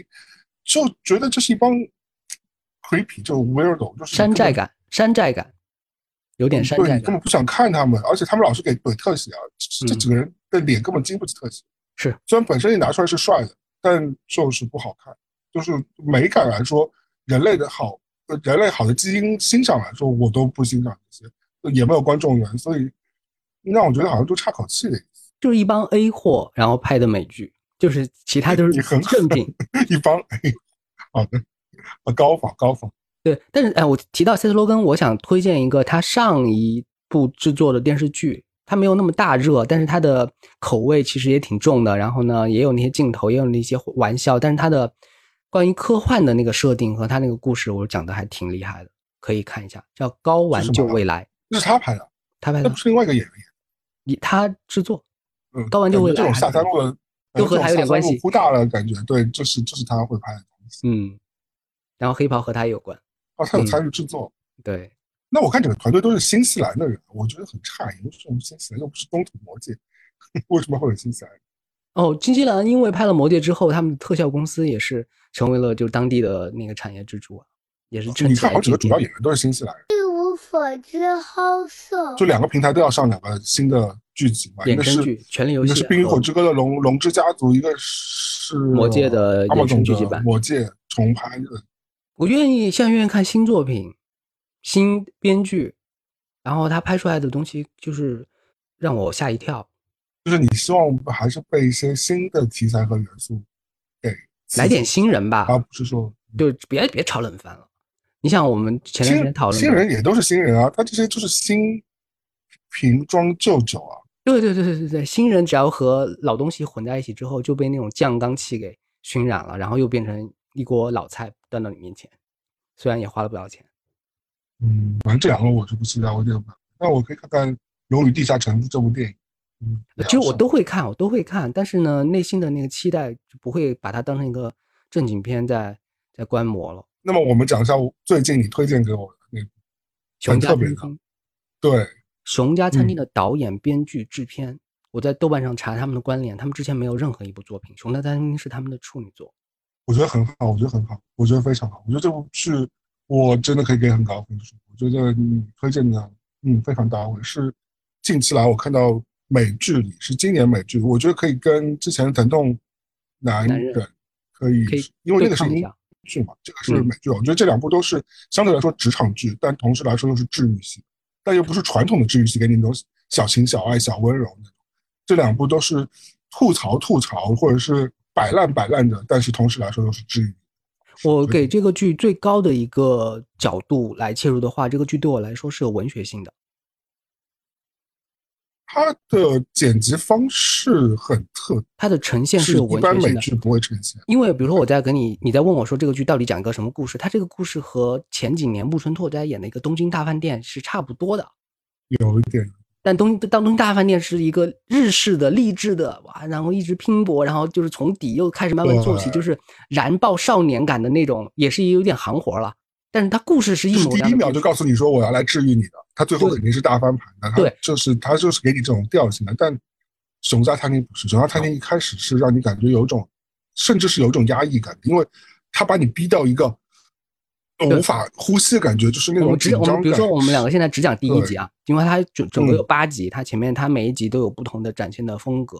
和它表达的那种方式，但是从第一集开始，从你只看前六分钟开始，你会被这个剧，因为他第一集展现的人物都是躁狂的，然后他展现这个躁狂的情绪，会让你的作为一个观众也感受到躁狂。他的感染力非常强。对，从声音，还有他那个画面，还有色泽度，他那个食物，他有他那个餐厅的食物，其实是相对于芝加哥，可能它不是一个高级的餐厅，它是一个嗯，对，它是一个普卖普通菜的那种款，它不，它是牛它甚至不是，肉三明治。它不算一个，我我看里面的解析和对话，它不算一个快餐厅，因为它所做的一些菜还是需要慢慢，就是按照流程，按照做美食的方式给你呈现出一个好吃的三明治。嗯，它不是快餐厅，所以它需要真正是做真正去认真做肉的人，认真去切那个黄瓜的人，然后他给你展现人物主人公跳出来，他去采购这些食品。但按我们两个观赏的电影的数量，我觉得你这个讲的又有点让别人啊、可能让没有看过的听众朋友有点 get 到。但是我觉得就是说，这个整体来说，它还是一个穷人餐厅，就是一个嗯嗯嗯相对来说比较平价的一家餐厅。对对对但是呢因为主角本身他对食物质感的需求，他需要把这些所谓的平价的食物做得更美味一些，或者是料理的更牛逼一些。但整体来说，就如果在我因为我在美国生活的话，其实嗯这种类似的这种三明治就是一种很普通、很普通，就是哪怕你今天家常菜嘛。嗯不是什么对，就是你随隔今天好像培训一下，明天你就可以上岗了。哦，就有点像黄焖鸡，可能就是我们这边的黄焖鸡他做嗯黄焖鸡的这样一个等级。但是由于这个厨师，这个电影的简介就是这个厨师以前是可能是一个大餐厅，米其林式的那种大是的餐厅，然后呢，因为可能哥哥家庭的关系，然后就开始不得不经营出一个这样一个有点落魄，然后每个人呢都有点各种心思和性格，然后又有各种肤色的角色的这样一个冲击的电影。从故事性来说，我觉得我单把这个简介告诉任何一个人，大家都觉得它不是一个有卖点的故事，对吧？而且也听上去蛮老套的。单看简介真的吸引不了任何人，所以他抓住抓住我的那个点，一个是开场那七分钟他的那个声光效果，他展现他这个人要处理这个餐厅一早上要所有混乱的事情，但对于一个厨师和饭店的经营者来说，这是他每天都要做的事情，都是这么狂躁，嗯都是这么那个要各种各样细节要去这样涌细节涌现而来，然后他一桩一桩处理，然后每个人对每个人都是嘶吼的，就是很吵的一个开头的五七分钟。但他又把每个人的那个表现出来，然后你又觉得这个，你可以感受到他所在的这个城市的味道。他讲的是芝加哥嘛，我是我是觉得，我是觉得倒倒不是这，我就觉得就是如果让我感同身受的是，我觉得这些人都是真实存在、立得住的一些平民，就是或者是一些烂仔、烂五仔什么之类的，就是在你日常生活中都会有，因为你碰过，其实没有你碰到过类似人物，对，除了主角可能有一些高光时刻，因为他以前在一个呃米米三的那个餐厅打过工嘛。那其他人其实都是一些烂五仔，说实话，就是你会觉得说，在你日常的工作都会碰到一些员员工啊，嗯或者是你的一些朋友啊，每天都在吐槽，然后完了之后工作嘛又不是呃那么上心，但也不是说完全不上心，有热忱，但也不是那么有热忱，就是一嗯帮乱七八糟的一一帮人。但是我觉得随着剧情的慢慢推进，让你看到每个人身上都有小小的闪光点，都有他们自己会发光发亮和那那个有 highlight 的那一个时刻。我觉得这个剧集就是可能会让你重新审视你自己，你自己在你岗位上的重要性，可能比你嗯想象的重要一点。嗯但同时来说，放在整个芸芸众生当中，你其实也是又是一个微不足道，所以就让你是用不同角度来看这个问题吧。我我是有这种感觉，还有你注意到他拍食物还是有想法的，有吧？他的那个慢炖的那个肉，我是对西餐其实没有那么多兴趣的人，但是我看他呈现的那个做嗯肉的方法，还有他在每一集做的那些员工餐，就是员工餐可能就是一个很破的一个金属一个炖锅，然后炖出来一个乱炖一样的东西，然后你就觉得这个员工餐应该也挺好吃的，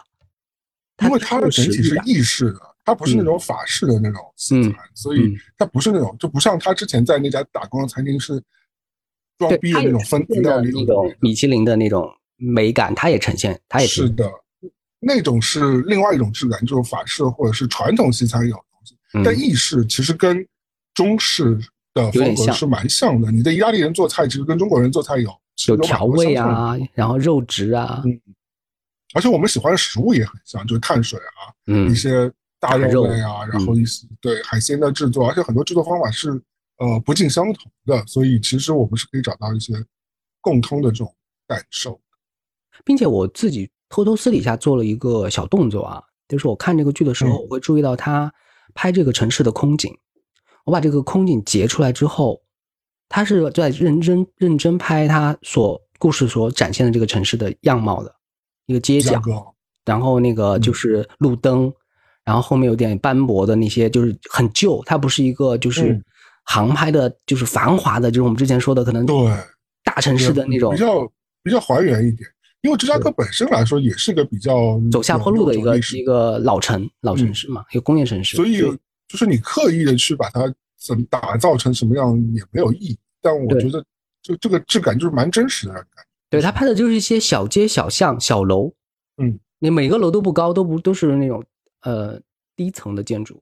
然后就是但是色嗯泽很、就像就像油画一样，它真的是过好像过了一道滤镜的那种方式在拍，然后人物方式，我是在我是在通过一个。我不是通过手机和 Pad 看的，我是放到电视上，然后就是放大画面，然后来看它很多细节，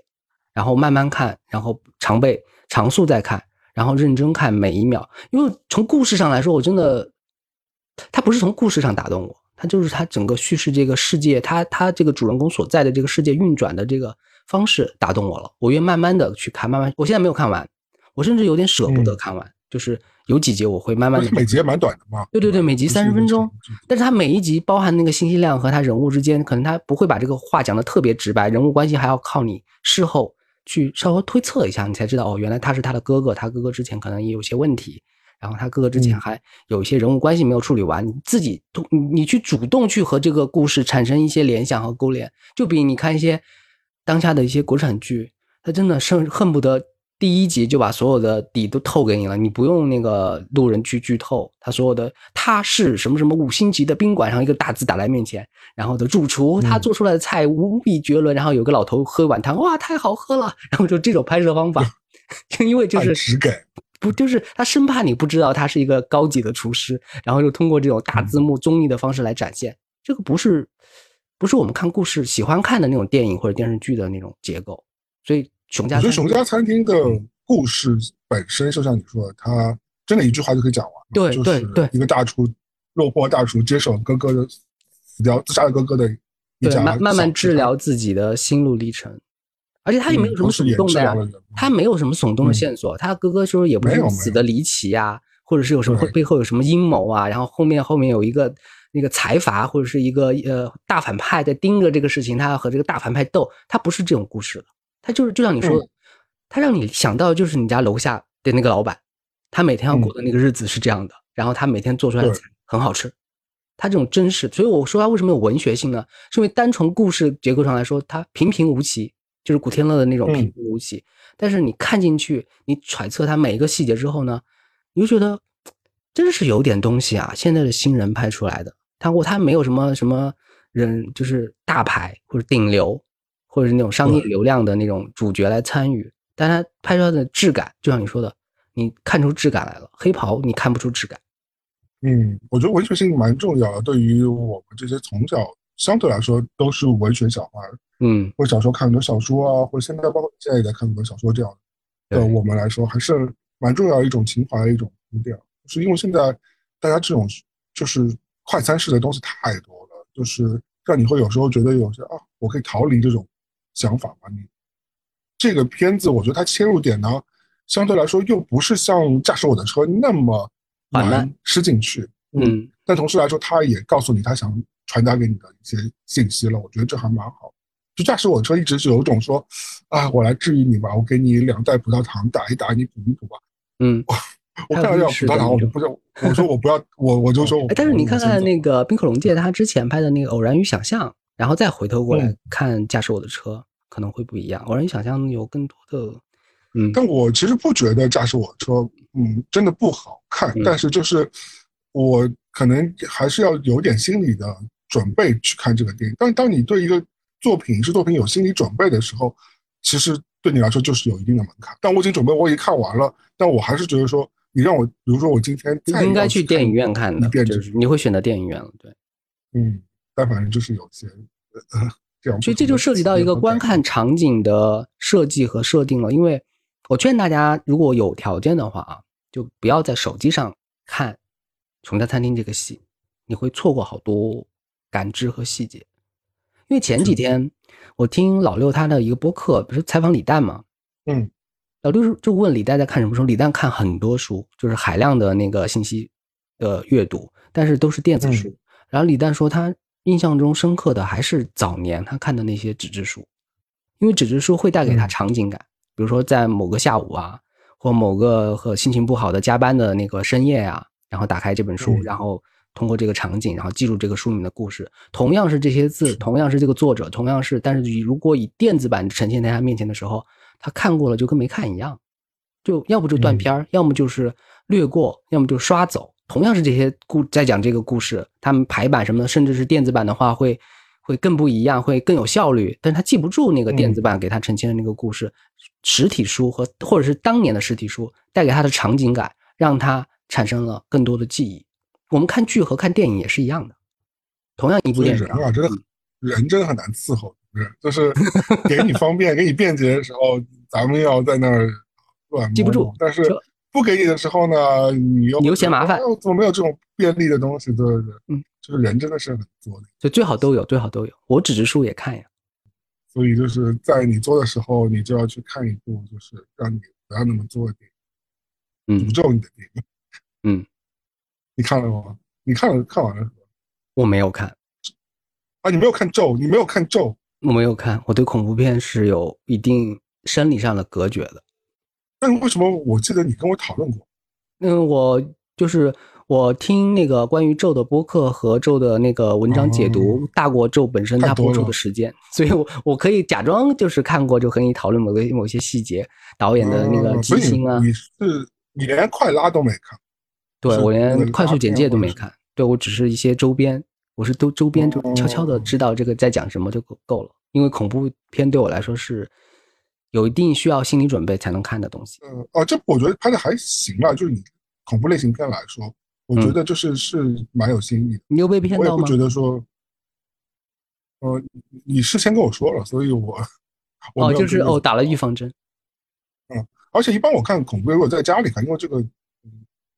这个是奈飞上的嘛，它对对它，上线了网飞嘛，然后我在看的时候，我势必会玩玩手机啊，或者看点别的东西啊，所以我不会盯着它，因为它是中文的嘛，嗯。所以我也不需要就是我要去理解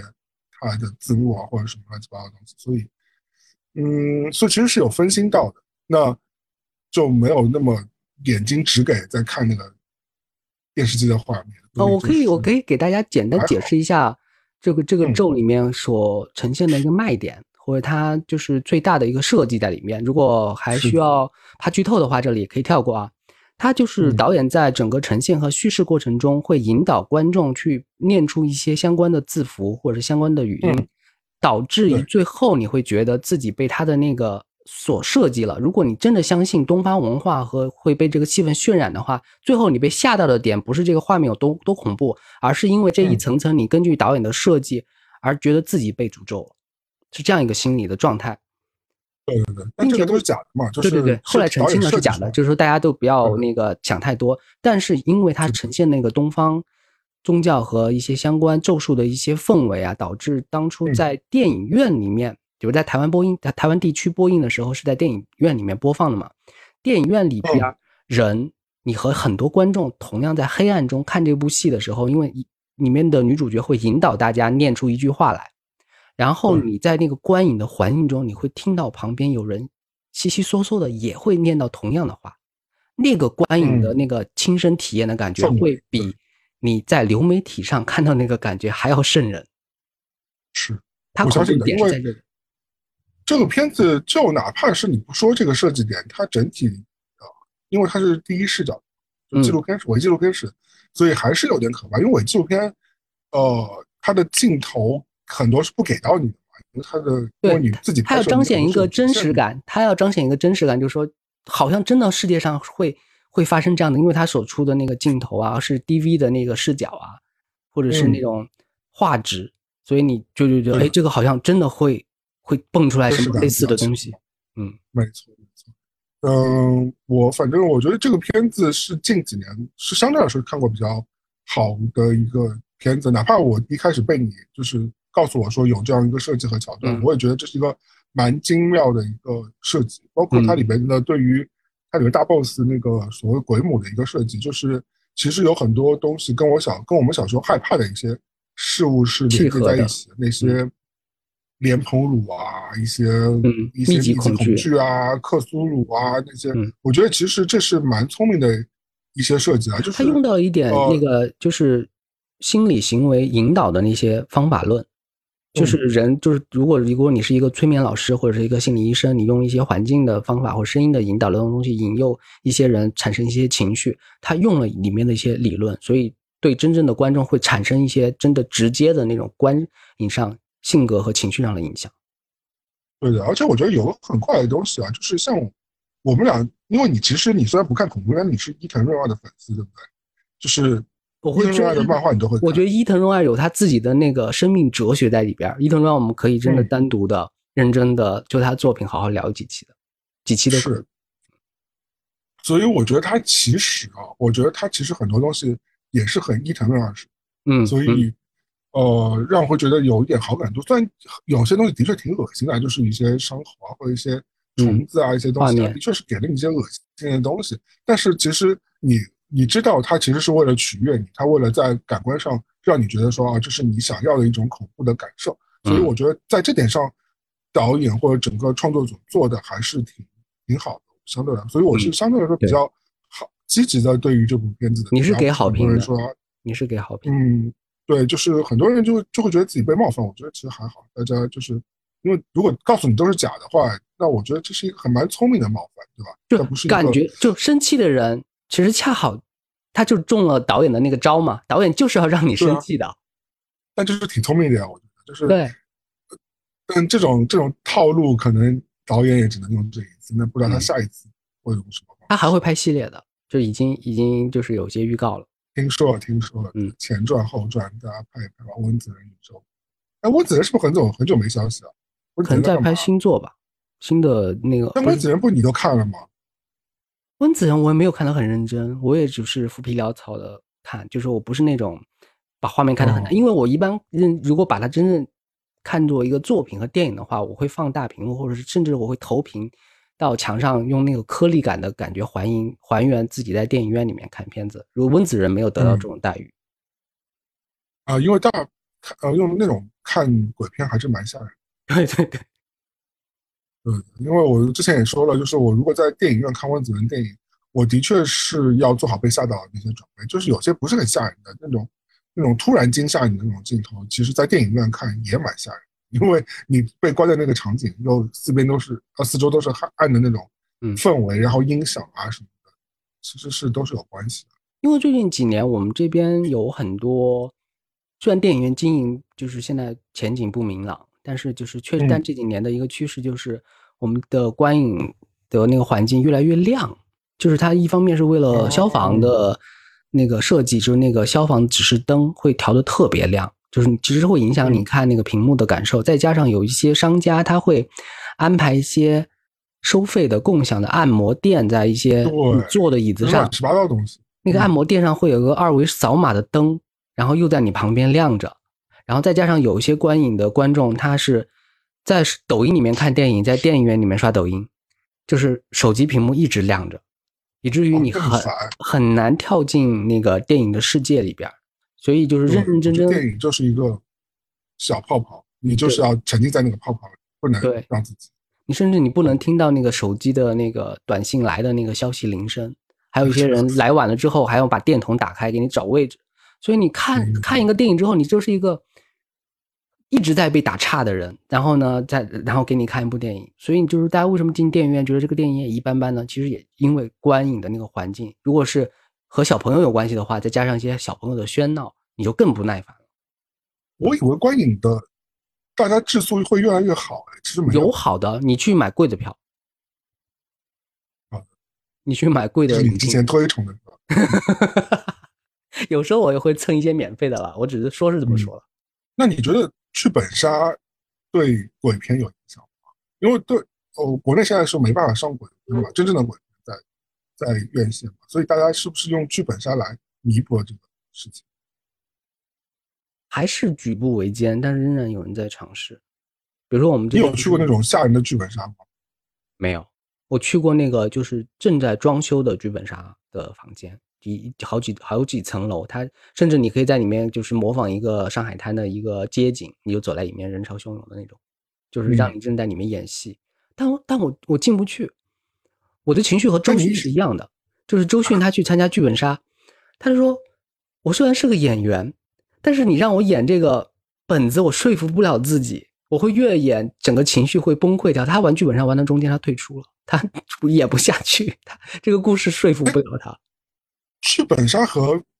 呃密室逃脱是有关联的，还是它是两个完全不？两个两套剧本，密室逃脱是动的，剧本上相对来说是大家坐在一起开会，然后推推导谁谁谁有问题，然后最多是穿照一点，就是说他这个剧本里面涉及的衣服啊什么的。嗯，对对。哦，那我说的可能是密室逃脱，这里边有那种鬼，嗯，这所谓的那个哦，这个场景式的来那个让你投入那个你你感觉也不太不太敢去吧？对。我也不太想去，对，就是你也不想见到一些 工作人员打扮的鬼。我我的主观能动性实在是太差了，就是我愿意去呃环球或者是迪士尼玩那种就是你就小火车一直往前开，然后大概告诉我这个故事和声光电效果就可以了。你让我走来走去，然后嗯解谜呀、然后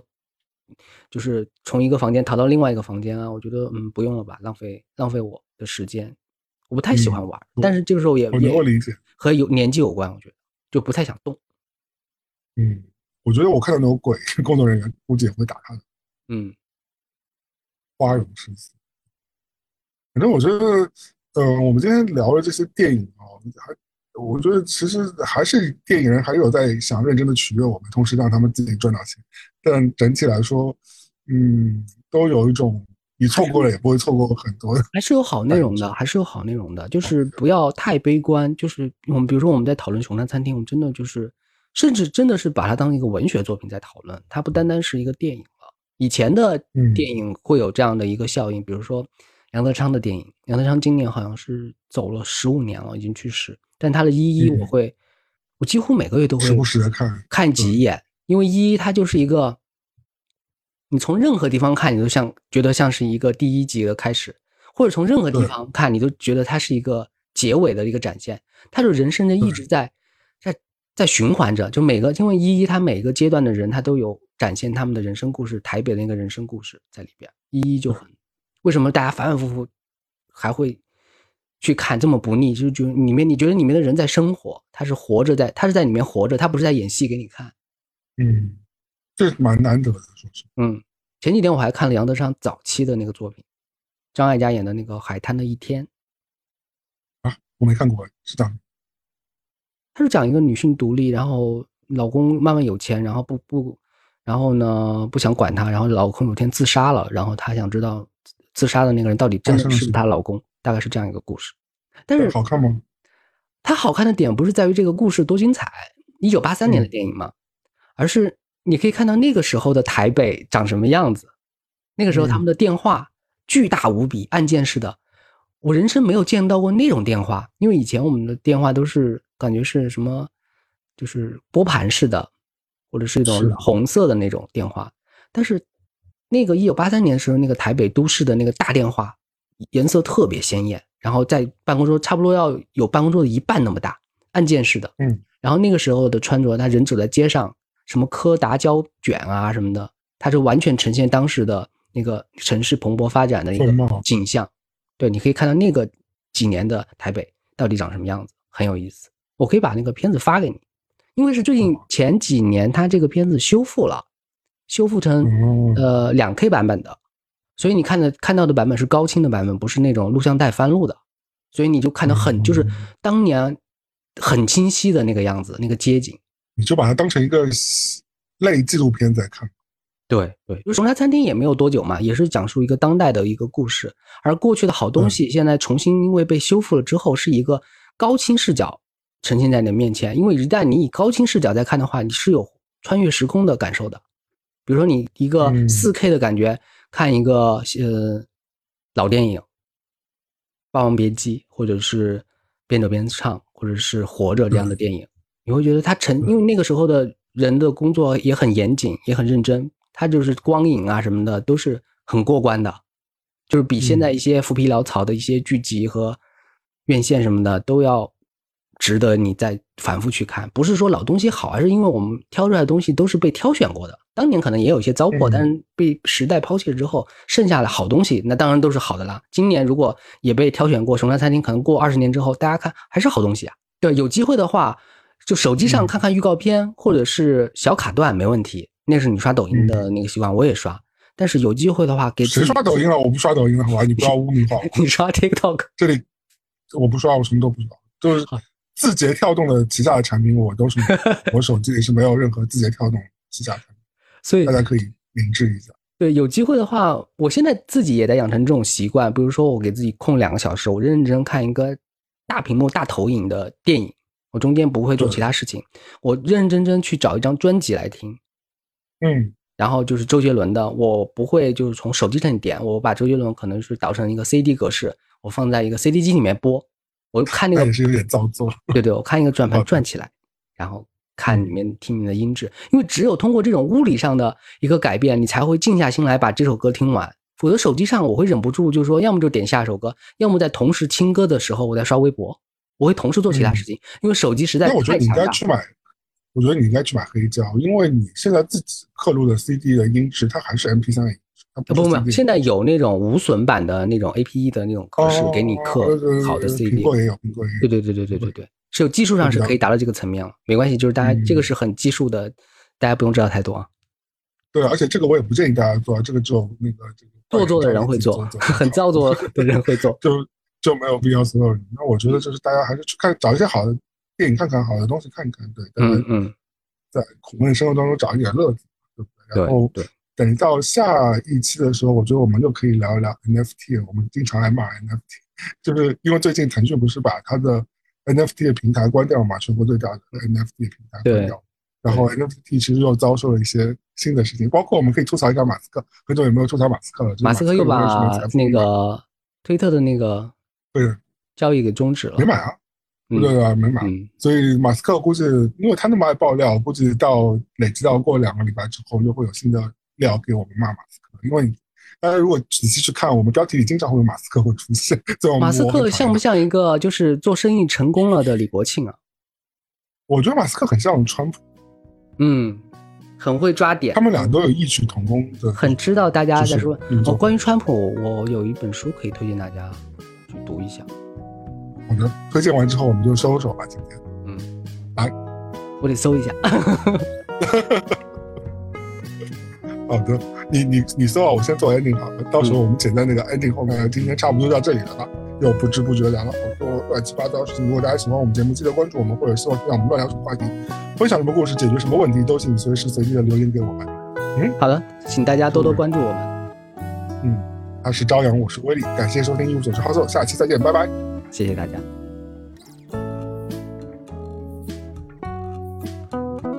所以这本书叫什么？这本书叫呃大什么？哎，你还没搜到，是讲说服术的。你自己看了吗？我看了，因为它的那个简体中文版被删了好多。你是不是讲过这本书？对，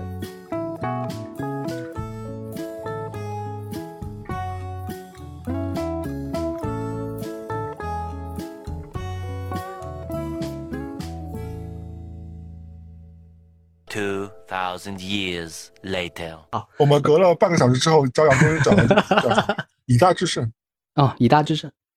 这是年纪大的人的一个弊病，就是一直想说一件事情的这个词的关键词永远是忘记的，叫以大制胜，斯科特·亚当斯写的，讲说服术的。的，嗯，好。大大家有机会的以大制胜。以大制胜，搜一搜。它里面可能没有提到川普，但是他是真的写这本书的起由就是讲川普专门为什么在一个场景里面可以让大家相信他那些看似很荒谬的东西，很有启发。嗯，这样，拜拜。拜拜。